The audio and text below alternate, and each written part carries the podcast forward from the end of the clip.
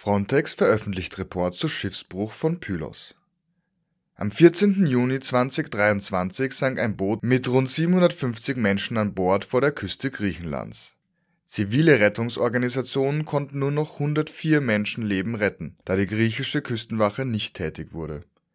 Der Fall rief einen großen Aufschrei in der Zivilgesellschaft und Politik hervor, sogar Frontex arbeitet den Fall jetzt auf in dem kürzlich veröffentlichten Serious Incident Report heißt es, dass erstens nicht nachvollziehbar ist, wieso die griechischen Behörden nicht unmittelbar nach dem Eingang der Frontex-Sichtung einen Rettungseinsatz starteten, weiters steht in dem Bericht, dass die von den Behörden im Laufe des Tages mobilisierten Ressourcen für das Ziel der Rettung der Menschen nicht ausreichend gewesen waren.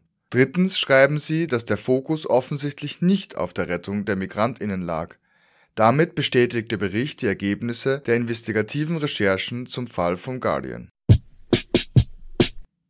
Montan-Uni Leoben distanziert sich von Burschenschaften. Seit Jahrzehnten prägten sie das studentische Leben an der Montan-Uni in Leoben. Zwölf Burschenschaften, teilweise schlagend und deutschnational.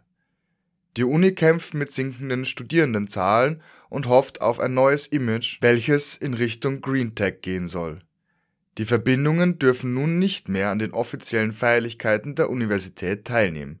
Die FPÖ ist verärgert, die ÖH, also die offizielle Vertretung der Studierenden, jedoch erfreut.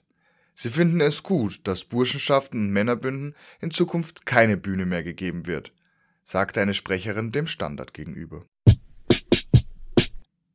1,7 Millionen Unterschriften gegen Höcke Björn Höcke soll für Thüringen als Spitzenkandidat der AfD bei der nächsten Wahl antreten. Aber da es gerichtlich erwirkt wurde, ihn als Faschist zu bezeichnen, gäbe es auf Basis des Grundgesetzes Artikel 18 die Möglichkeit, ihn von der Wahl auszuschließen.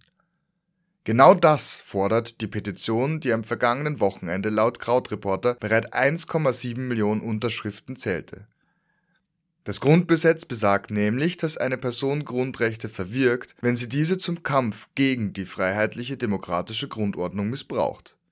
Die Bundesregierung in Deutschland muss nun entscheiden, ob sie beim Bundesverfassungsgericht einen Antrag auf Grundrechtsverwirkung stellt